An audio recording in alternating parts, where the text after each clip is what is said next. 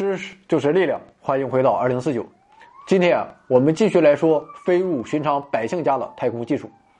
那么好吧，虽说是今天，其实是昨天录的。今天此时此刻的我在昨天是并不能预测到现在在做什么。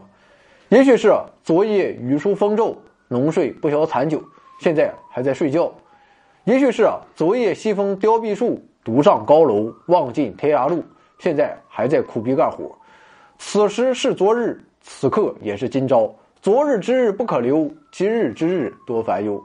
不知道昨天说过的话和你今天听到的话又是不是相同的呢？谁知道呢？好了，不扯犊子了，书接上文，继续我们的飞入寻常百姓家的太空技术。第一个是燃料电池，航天器啊，那都是需要电能的。这貌似是一句废话。那么电能从何而来呢？你可能会认为啊。你上一期啊，不是还说了是太阳能电池板吗？那么在太阳能电池板还没有广泛应用于航天器之前呢？答案便是电池。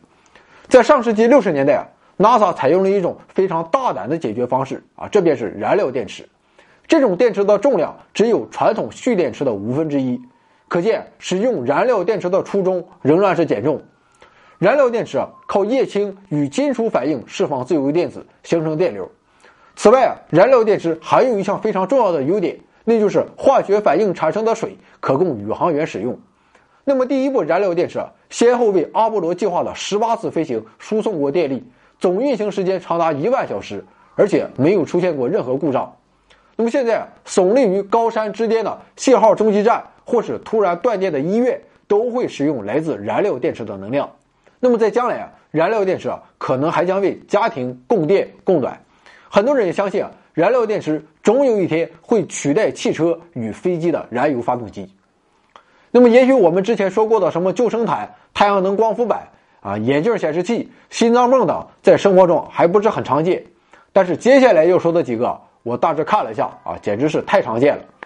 第一个是记忆床垫。那么，如何能够让宇航员承受火箭加速上升过程中的巨大加速度？以及航天器返回地球、冲进海洋的一瞬间产生的强烈碰撞与冲击呢？聪明的航天工程师啊，想到了老办法啊，就是用垫子。不过这个垫子显然不能是传统的垫子了。一九七一年，NASA 工程师研发出了一种特殊的泡沫塑料，这种泡沫可以在航天器加速时与身体的曲线完美贴合，而在加速度消失后又会恢复最初的形状与弹性。那么这种材料一经推出，立刻就吸引了床具生产企业的目光。经过瑞典法科达拉公司的改进，记忆泡沫被制成了各种各样的床垫、枕头和靠垫等等。看来瑞典的家具制造业确实很牛，产品一经推出便席卷了全球市场。妈妈再也不用担心我的啪啪啪了。那么下一个出场的太空技术是净水器。太空啊是从来不会下雨的。所以啊，要维持宇航员的生存，就必须花费巨资将水送到太空。于是啊，这又面临了减重的问题。我们常说水很压秤，而在火箭发射时，每克重量的发射成本就会达到十几美元。但是水怎么可能减重呢？于是工程师想到，为什么不能在航天器中安装一种装置，循环利用每一滴珍贵的水资源，使其变得可以直接饮用呢？于是。NASA 就发明了一种将宇航员尿液转化为饮用水的机器，而这种装置自然也可以为地球上缺少饮用水的人们带来福音，也可以为现代人追求更高品质的饮用水带来帮助。那么，在太空中的成功使用后，水安全公司便将这种仪器改造成了地球上的净水器。也正是由于这一装置的出现，多米尼加圣胡安省萨瓦纳地区的居民才得以喝上清洁的饮用水。终于啊，不用在饮用水中品尝杀虫剂和粪便的混合滋味了。现在啊，网上一两百块钱的无尘吸尘器也得益于人类的航天探索。在阿波罗登月工程中，由于月球上没有电源插座，所以啊，NASA 需要一些能量自己并且节能的器械。于是啊，在一九七一年阿波罗十五号计划进行时，曾经在一九六一年首创无绳钻的美国。Black and Decker 工具生产企业故技重施，推出了一款无绳风镐。那么这款机器耗电量小，通过可快速充电的袖珍电池供电。一九七九年，这项技术便成就了无尘吸尘器的出现。火灾探测器最早也出现在人类航空探索之中。由于充斥着无数的电线、计算机以及各式各样的电器，那么在空间站中啊，很容易出现短路，并引发致命的火灾。为了在火焰出现前探测出各类人类难以察觉的可疑气味，欧洲空间局于1995年在俄罗斯和平号空间站上安装了一套电子迷，并且在1997年时，这套装备啊就成功遏制了一场空间站火灾的发生。那么现在，脱胎于此项技术的各种警报系统正时刻保卫着大厦与地铁的安全。那么接下来我们要说的这个诞生自太空的技术就更常见了。如果没有这一装备啊，我觉得网游就不用打了，直播也可以黄了啊！这就是耳麦。一九六一年，宇航员格里索姆在执行水星计划降落海面的时候，由于舱门脱落，返回舱开始进水下沉。那么这下格里索姆就悲剧了。他除了向空气高喊救命之外，没有任何办法。这是因为固定在舱内的通讯设备都被泡在了水里。好在格里索姆福大命大啊，最终还是获救了。不过在这场风波之后，NASA 决定给每位宇航员配备独立的救生无线通讯设备，也就是说，这是一个可以同时收听并讲话的轻便耳机。太空环境通信系统就这样被研发出来了。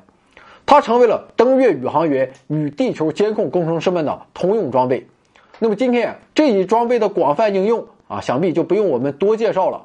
各行各业、各种活动都少不了无线耳麦的身影。东北振兴靠视频，所以啊，东北 GDP 能不能上来，就看耳麦与美图了。那么今天的最后啊，我们再说一个更匪夷所思的啊，那就是薯片。在薯片的包装过程中是要保证薯片的完整的。而要把一片薯片完好无损地抛射到袋子中，就需要精确计算它在重力作用下的轨迹。其实啊，这和把一个空间探测器送去外星大气的原理并没有多大不同。事实上，现在负责薯片装袋的正是当年负责把惠更斯号轻轻地降落到土卫六上的程序。那么好了，两期关于飞入寻常百姓家的太空技术就到此为止了。其实啊，我们所说的也只是冰山一角。不可能面面俱到，也许啊，我们常以为太空探索是劳民伤财，并不能转化为实际生活的应用。但俗话说，一切抛弃的物品最终都将回落。对于航天工程也一样，那些超前的思路、神奇的灵感、激进的技术，也早晚有一天会回归到人类最普通的生活之中。希望下一次你带上新的无线耳麦与队友吃鸡的时候。亦或是拿起无线吸尘器，在汽车后备箱一顿清理之时，甚至是换上新的记忆床垫，与你的所爱啪啪啪的时候，你能想到这日常生活的一小步，却源自人类迈出的一大步。从量子涨落到平行时空，从酸碱中和到反应平衡，从八大行星到宇宙演化，从细胞分裂到物种生存，从古希腊哲学到后现代主义，从中国走向世界。从过去回到未来，欢迎来到二零四九。